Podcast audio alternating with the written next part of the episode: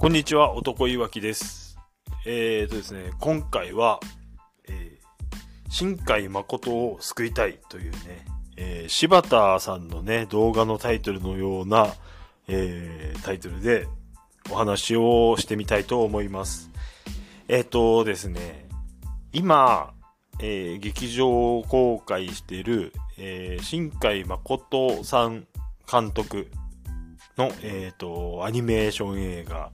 えーすずめの戸締まりというのが、えーとっても調子がいいらしくて、えー2016年に、えっ、と、ものすごい話題になって、えーまあ、とってもね、あのー人が入った、えーアニメ映画、あの君の名はね、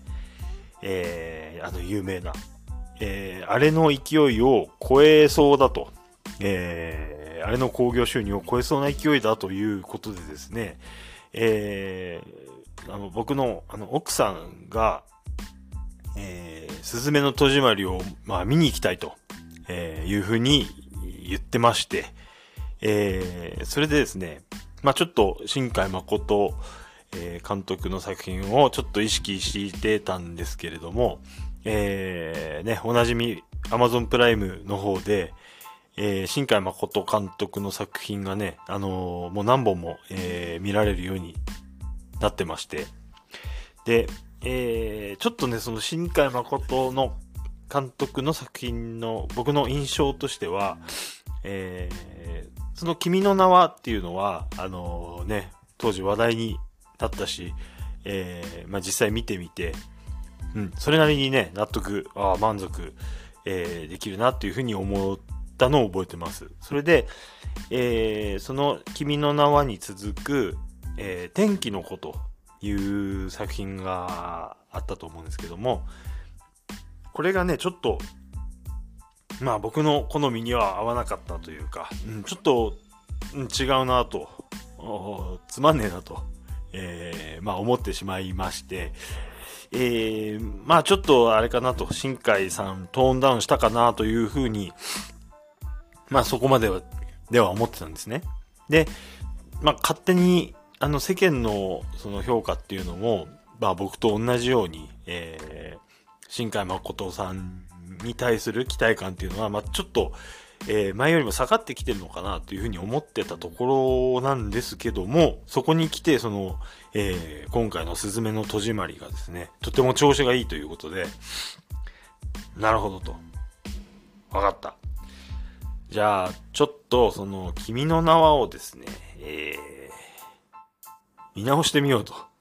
まあ、そんなにね、あのー必然性もないんですけど、まあ、なんとなく、えー君の名はを見直してみようとなったわけです。はい。でですね、えー結論としてはですね、えーまあ、当時ね、見た時、えーまあそこそこ満足というね、えーざっくりとした感想は言ったんですけども、まあ正直ね、一つ引っかかる部分があったんですね。で、それをちょっともう一回、えー確認してみようと。えーもう一度ね、新たに見直して、えー同じようなことを思うかどうかっていうね、えーことを、えー試してみたんですけれども、えー結論としてですね、えーこれはね、え僕の個人的な感想ですよ。えーとっくにね、あのーもう世間のね、評価も、え超高評価、え名作と、え言われております。その、え君の名はに対する僕の個人的なね、え評価ですけれども、えーダメ映画ですね。え君の名は、えダメ映画です。はい。えーまあ、もうどうしようもないダメな映画なんですけれども、まあ、ちょっとね、えーそのままにしといても、あの、新海誠さんがちょっとかわいそうですので、えー新海誠を救いたい。えー聞け、新海誠というね、えー感じで、え今回お話をしてみたいと思います。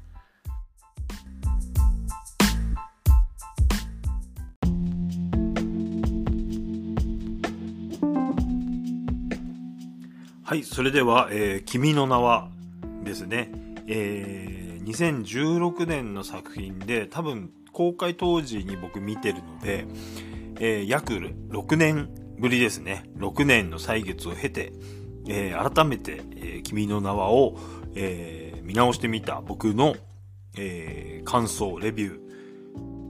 まあ、いいところもあり、ただ決定的にね、ダメなポイント。もう、やってしまった。えー、どうしようもない、救いようのないポイントがね、一つだけありますので、えー、まあ、ざっくりと、えー、評価を、えー、した後、えー、最後のそのダメポイントについてね、えー、どうダメなのか、えー、そしてそこはどうしたらいいのかということをね、えー、僕からちょっと新海誠さんにね、伝えたいと思います。はい。いや、まずざっくりとね、えっ、ー、と、もうこの映画の印象、えー、まずね、えー、なんと言ってもその映画ですね、とても綺麗。あのー、よくね、その公開当時、見る前の人たちにも、その、新海監督のその、えー、以前の作品等々ね、えー、それを引っ張り出してきて、えー、とにかくその光の表現というのが、その今までの、えー、アニメ、映画にない独特のやり方をしてるというような、その宣伝の仕方を、まあいろんなね、テレビの番組とか、えー、まあ普通に CM とかでね、あの、みんな見てたと思います。えー、まさにその通りで、まあ今まで見たことないようなね、その太陽の光がね、あの雲を、まあ照らしつつ、えー、まあこちらにね、光線が向かってくるような絵ですとかね、こう言葉にするのなかなか難しいんですけど、その暗いとことね、えー、明るいところのその落差が、えー、すごい美しかったりとか、あとは、そうですね、普通のあのアニメでは描かないような、えー、とても天気がいい時にね、あの部屋の中に見える埃がね、ちらちらと、え、目に映る様子であったりとか、あの、とってもね、印象的な、あのー、絵の作り方がね、やっぱり、えー、すごい新しいものを見てるなというか、えー、新鮮なものを見てるなという気持ちに、え、させてくれて、え、ね、それをまた、あの、映画館のね、大きい、え、スクリーンで見るっていうのも、あの、ね、いい体験だなと、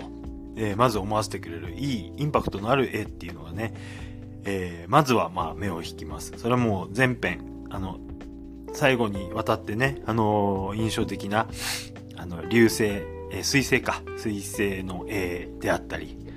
えー、まあ最後までね、その光の表現っていうのが、えー、いい感じに効いてるっていう点はもう間違いなく素晴らしいですね。あのー、最高だよっていうんじゃなくて、あ、こういう表現の方法があるなっていう、えー、新しいものを見せてくれたっていう点はすごいいいんじゃないでしょうか。えー、あとですね、それから、あの、絵の点についてお話ししまして、えっと、次はですね、えー、とってもその、えー、話のテンポがいいっていう点が挙げられると思います。えっ、ー、と、なんだろう、映画館で見るアニメ映画にしては珍しく、まずちょっとね、あの、印象的だったのが、えー、かなり早い段階、えー、映画始まって最初の段階で、もう、あの、テレビアニメと同じようなタイミングで、あの、まずオープニングのテーマ曲、オープニングテーマが、えー、流れます。えっと、ラッドウィンプスの曲。あのね、超有名なあの全然前世じゃなくて、えー、また別のね、物語の、スタートに、えー、合うような、あの、アップテンポの、えー、まあ、楽しげな音楽が、えー、流れます。で、その音楽とともに、えっ、ー、と、物語の導入、え、音楽流しながらも、まあ、その、なんだろう、え、ププロローグ的なこと、え、いろんな情報が自然に入ってくるように、え、すごく、あの、なんだろう、スマートな作りになってるなというふうに思いました。で、えー、それからね、あの、お話は、まあ、冒頭導入のところから、まあ、30分ぐらい続いたところで、あの、まあ、なんだろう、夢から覚めると、あの、誰か知らない人の人生になってるっていうね、その、主人公の、えー、滝くんと、えー、三葉ちゃんっていうね、男の子、女の子、えー、お互いの生活を行き来してるっていうのが分かって、あ、私たち、俺たち、入れ替わってるみたいなね、えー、その瞬間に、なんだろう、テレビアニメでいうところのもう第2話みたいな感じで、えー、ついにあの有名な全然前世が流れて、えー、まあ、一本の映画なんですけど、まあそこはもう第2話と言ってもいいような感じで、チャプター2と言ってもいいのかもしれないですけども、まあすごく、えー、スムーズにね、そこに流れていく。で、全然前世をバックに、そのお互いの生活、えー、入れ替わった先の生活に少しずつ馴染んでってみたり、えー、まあ、日記代わり、日記代わり、交換日記代わりの、あの、スマホの、えー、メモ機能で、お互いの生活の報告をしてったりで、まあ、そこでその、直接会ってはいないその三葉ちゃんと滝くんが、えー、交流を深めてって、会ってないけど、まあ仲良しな感じになっていくんですよね。まあ友達としてなのか。うん。えー、そんな感じで交流を深めていく様子をその前々前世とともにこう見られるというね、すごいスマートな、えー、語り口なのかなと思いました。なんかこれを見てて思い出したのが何でしょう。えっ、ー、と、ディズニーの、えっ、ー、と、カール・ジーさんと空飛ぶ家っていう映画があ、ったんですけど、その、この映画がね、すごく、その、オープニングまでの、その、導入がすっごい上手だなっていう、その、歌、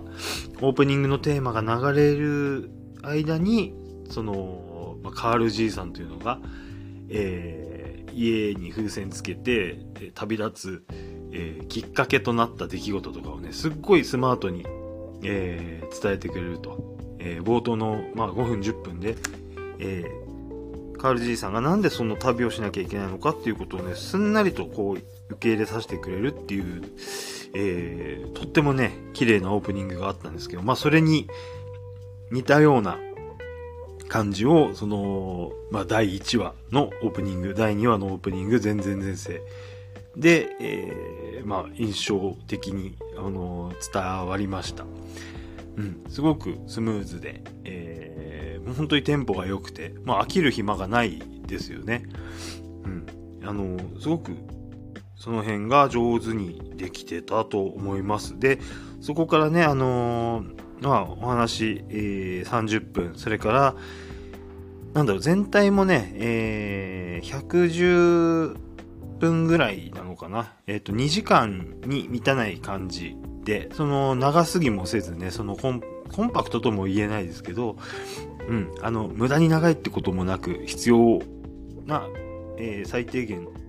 な状態でね、えー、うまくまとまってる映画でもあるんですけど、まあ、まあ多くの映画でそうであるように、えー、大体ね、その、ちょうど半分、えー、110何分なんで、えっと、まあ50分程度、そのあたりで、まあ物語の雰囲気が、その導入の部分から今度は、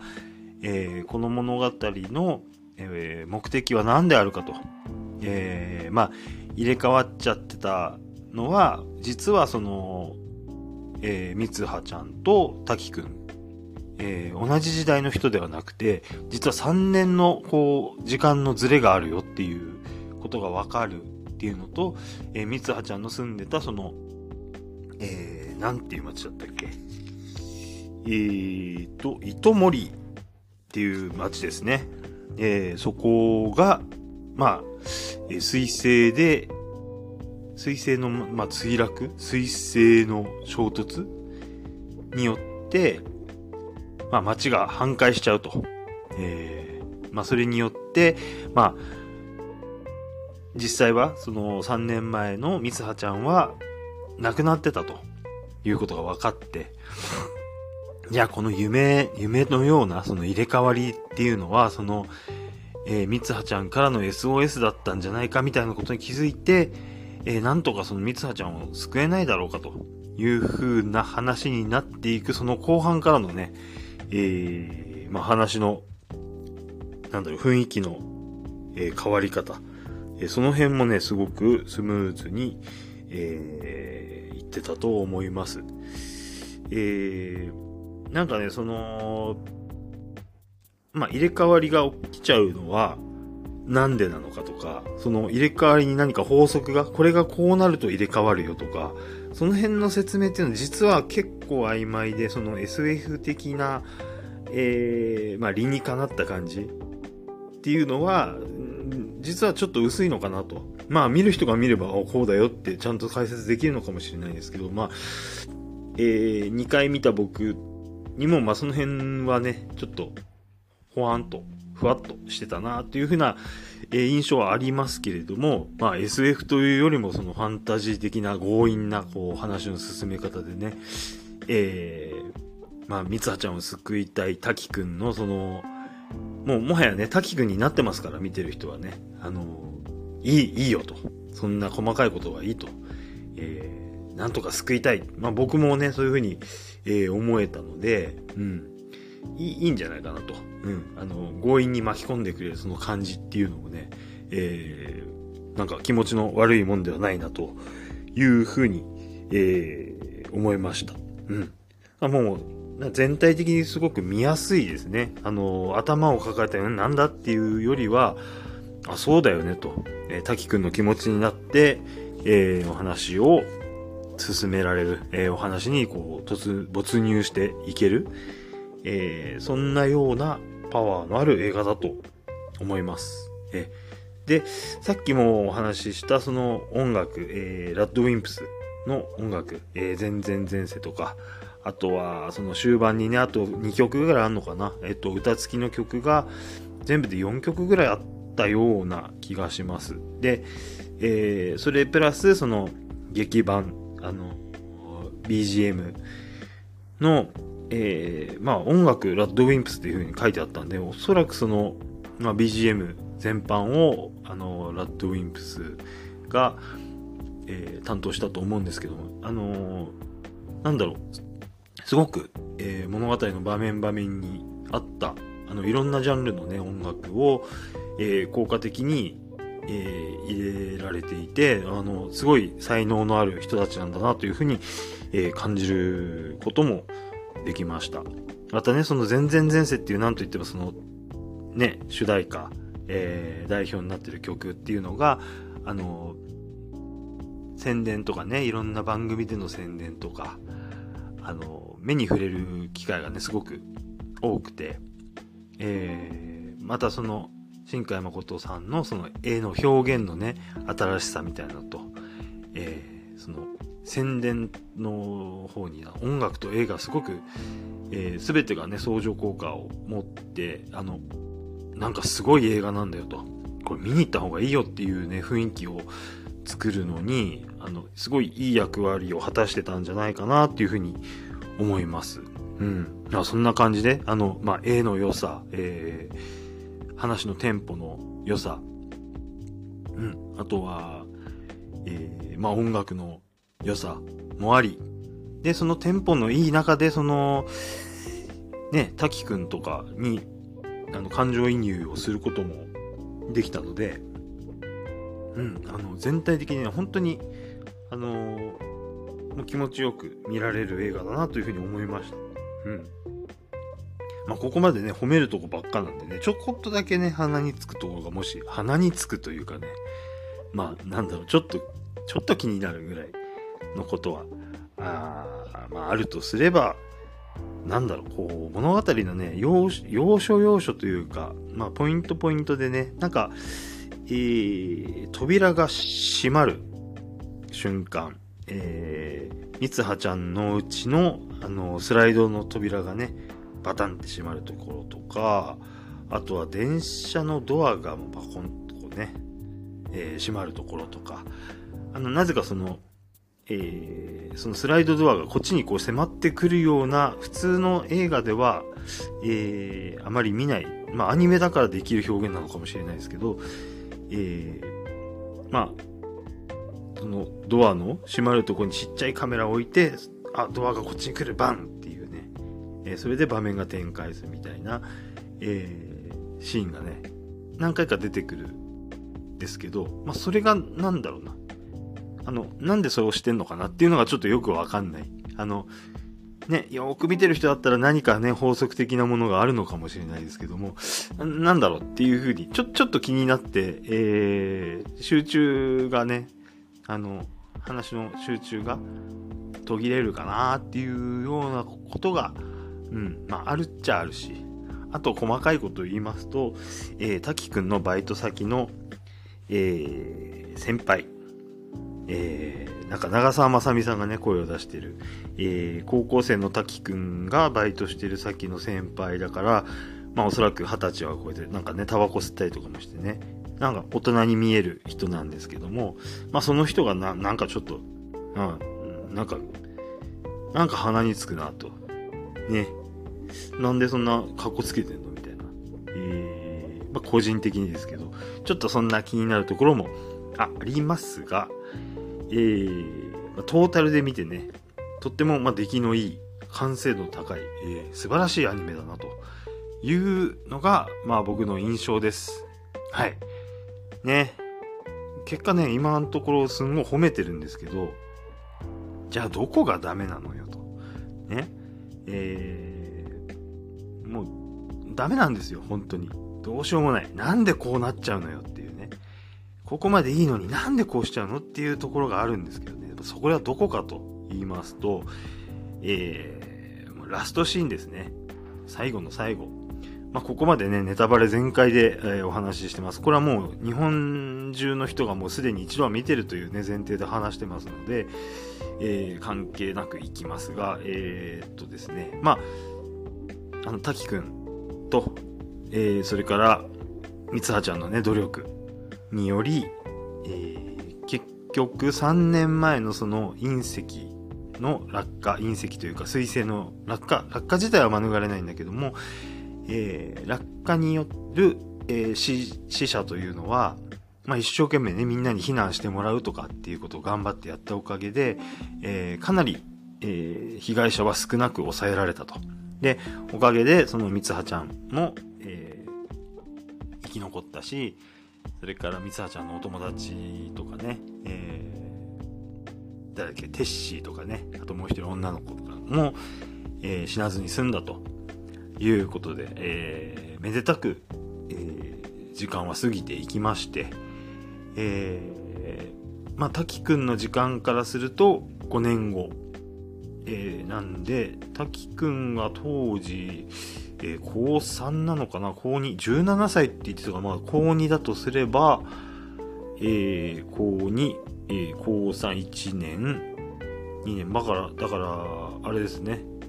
大学4年生なのかな？あの、就職活動とかをしてる、えー、滝くんのシーンになります。えっ、ー、と、滝くんは、建設会社かな？なんか建築士みたいになろうとしてるのか。あのー、えー、そういう仕事に就きたいという感じで、えー、まあいろんな会社のね、面接を受けては、えー、なんかダメで、えー、まあ落ち込んでるけど、まあとにかく頑張るというような生活をしてて、ね、お友達もね、一人はあの泣いていくつかもらって、もう一人はものすごいいっぱいもらって、みたいな、えー、生活をしてる中で、えー、とある瞬間、あの、ある女の人とね、すれ違います。えー、まあ、その瞬間は誰ってとこまでいかないんですけど、まあ見てる人はこれは三葉ちゃんだなと。えー、大人の三葉ちゃんだと。だ20、おそらく21歳の、えー、滝くんに対して、えっと、3年先行ってるわけなんで、おそらく24歳くらいの、えー、三葉ちゃん。えー、大人の、えー、社会人の三葉ちゃんらしき人とすれ違う。すれ違って、あれもしかしてみたいな瞬間があるんですけど、まあその時は何とも、あの、そのまま通過しちゃうんだけど、ずっとね、その、二人は、えー、なんて言うんでしょう。その、流星、水星のね、えー、衝突を免れるために、一瞬だけね、その、えー、衝突事故のあの時間、一瞬だけ二人は、会うんですよね。顔、お互い直接顔を見ると。うん。いう瞬間があったんですけど、まあそれっきりになってしまっていて、えー、まあそれからもずっとね、その、どこかで会えないかなっていうことをね、ずっと思ってたみたいです。うん。っていうのがついに、その、えー、5年後のね、えー、滝くんの5年後の未来で、あ、もしやと、これ会えるんじゃないかなという雰囲気を出し、で、ついに、えー、電車のね、えー、向かい側の、えー、まあ、上り下りだとしたら、あの、下り側の方に乗ってる、えー、三葉ちゃんの顔を、はっと、ね、お互い顔を見つけて、はっつってね。んで、まあ、電車降りるわけです。電車降りて、駅から、え、出て、まあ、走ってね、お互い探すんですよ。うん。ね。こんな場所にいるはずもないのに、え、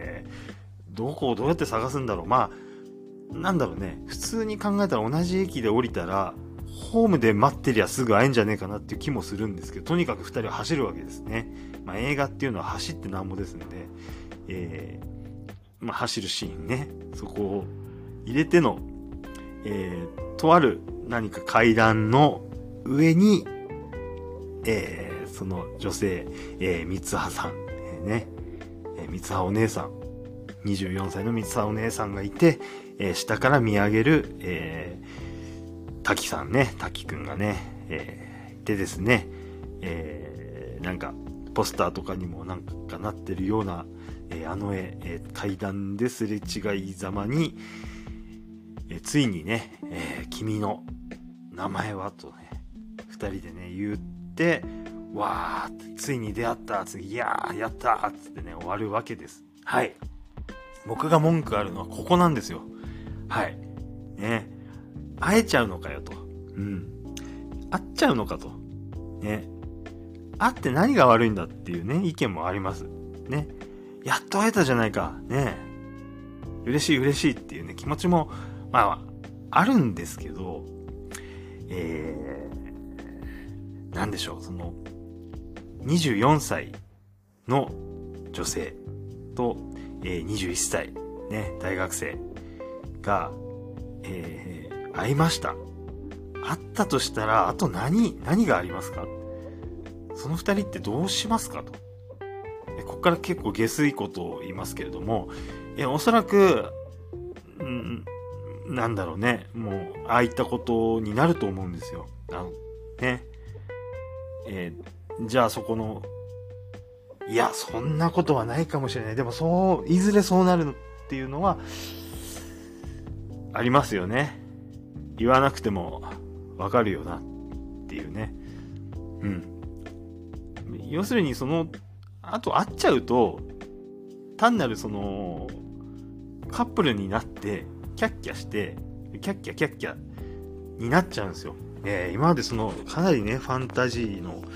えー、世界で、え、お互いね、本当にお互いの幸せを思って、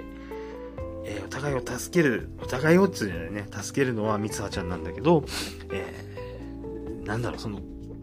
心と心で繋がっていた人がですね、え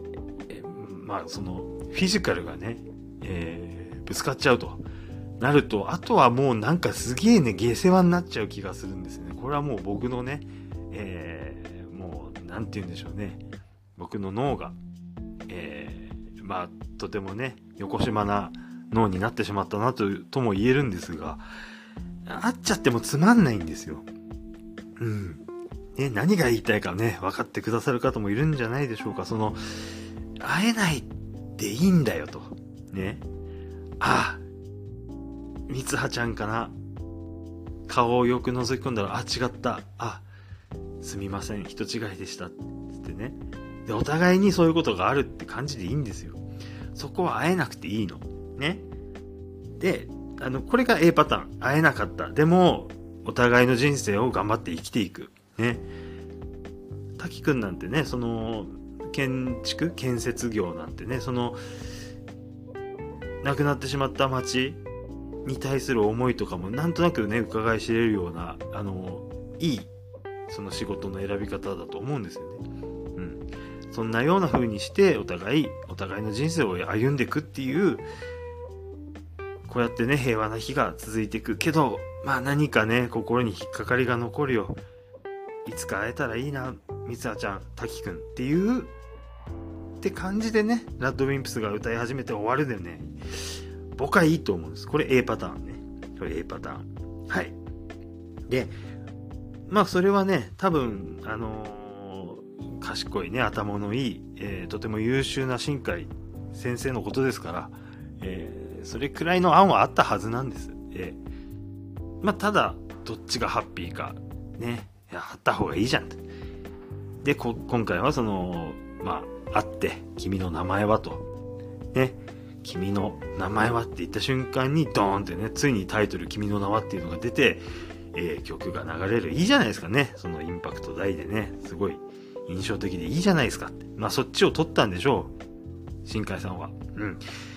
わかった。でもそれはダメ映画なんだよ。ね。はい。なので、えー、新海さんの案よりは僕の A 案。ね。こっちが、えー、ベターですね。はい。で、もう一つね、もし、あるとすればね。えー、じゃあ、B 案。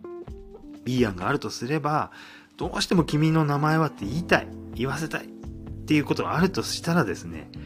えー、そのままか時は進んでいいんですよ。時は進めるのをじっくり描写する必要はないんです。また歌わせちゃえばいいんです。ね。歌が流れながら、えー、滝くんはその建設業、仕事を続けます。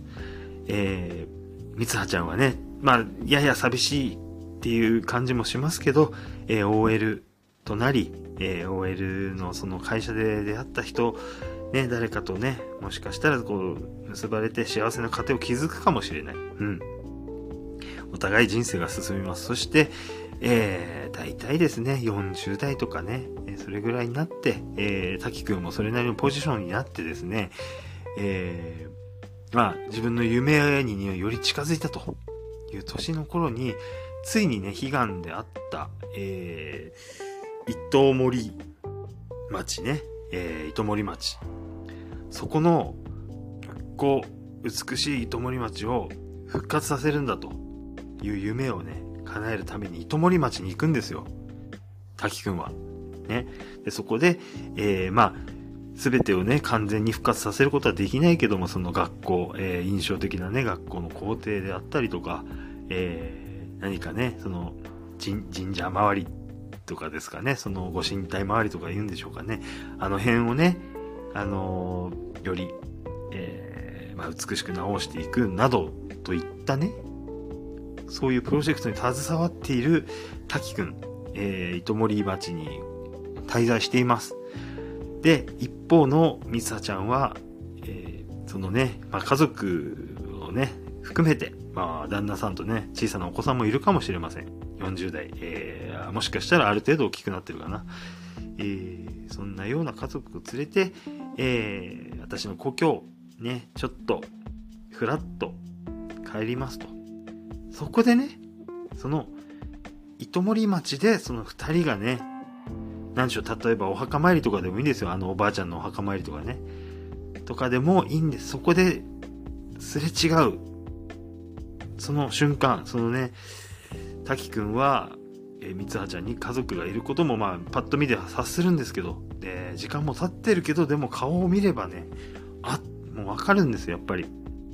ね。ちょっと変わっちゃったけどね。うん、多少ちょっと太っちゃったな、みたいなね。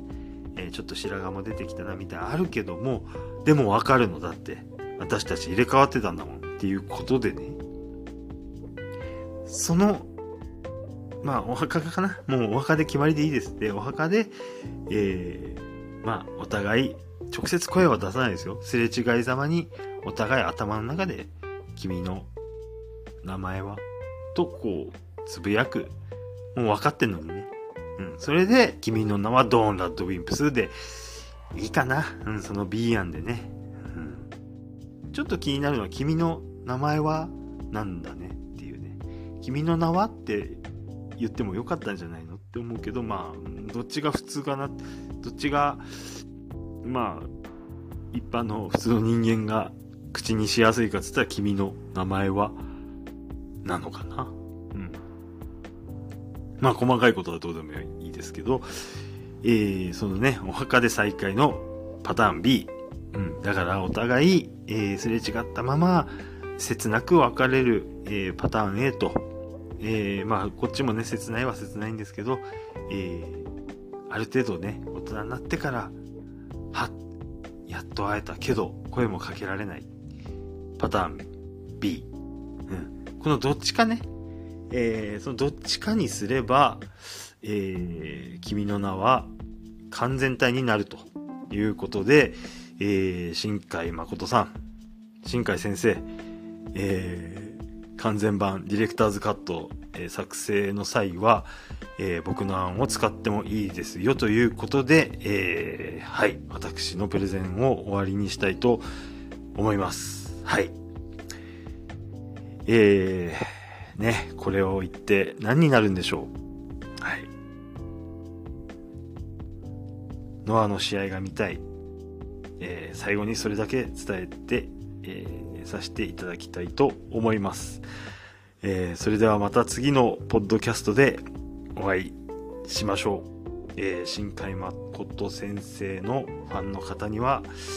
えー、本当に申し訳ございませんでした。はい。それではまたまたごきげんよう。さようなら。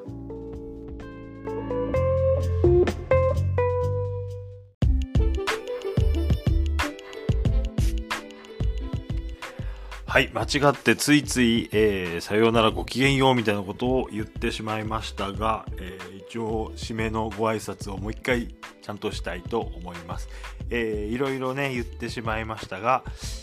えー、まあね、なんか僕は、その、なんか切ない終わりがね、どうも好きらしくて、えー、とても印象に残ってる切ない終わり映画としてね、えー、100万円と苦虫女っていう、もう十何年前ぐらいの映画、あの、青井優の主演で、えー、まあ、定職に就かずね、えー、日本各地を、えー、アルバイトをして、えー、渡り歩き、えー、各地で100万円貯まったら次の土地へ行くというね、まあ、特別な、えー、生活をしている女の子の話なんですけども、えー、とあるところでね、あの、お花屋さんかなんかのバイトでね、勤めてて、で、そこのね、森山未来さんと、なんかね、つかず離れず、いい感じなのか悪い感じなのかよくわかんない。えー、でも多分好きなんじゃないか。見てる人からすりゃお互いこれ好き合ってるよとわかるんだけど、やっぱりね、ちょっとコミュニケーションのね、苦手な人たちの話なんで、えー、なんかうまくこう踏み込めない。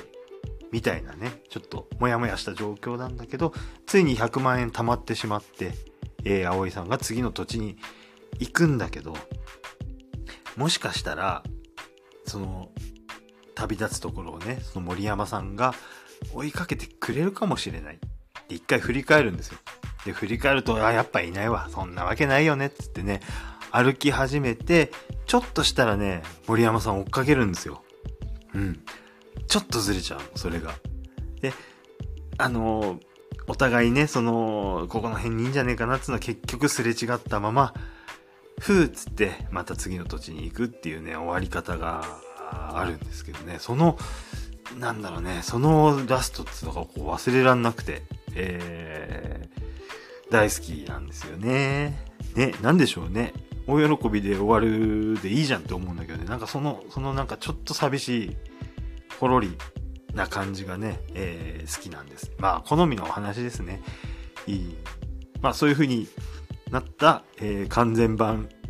えー、君の名は、完全版君の名はが出れば、まあ、ブルーレイディスクを僕は買おうと、え、思っております。はい。えー、新海誠監督、え、これからも、えー、頑張って素晴らしい映画を作ってください。えー、すずめの戸締まりも、えー、タイミングがあれば家族で見に行く気がします。はい。ね。そして、えー、ノアの合図大会の配信がないかなということは常に心の、えー、片隅に置いてある僕でした。えー、それでは改めまして、えー、皆様ごきげんよう、えー、さようなら。また、えー、次の、ポッドキャスト、次のお話で、えー、お会いしましょう。えー、何かご意見などいただけたら嬉しいなと思っております。えー、Twitter のアカウントが、えー、なんなんだろう、僕のプロフィールの欄とかにある気がするので、えー、もしよろしければ、えー、ね、今回の話に対してに限らず、ね、何かしらいただけたら嬉しいです。えー、それではさようなら。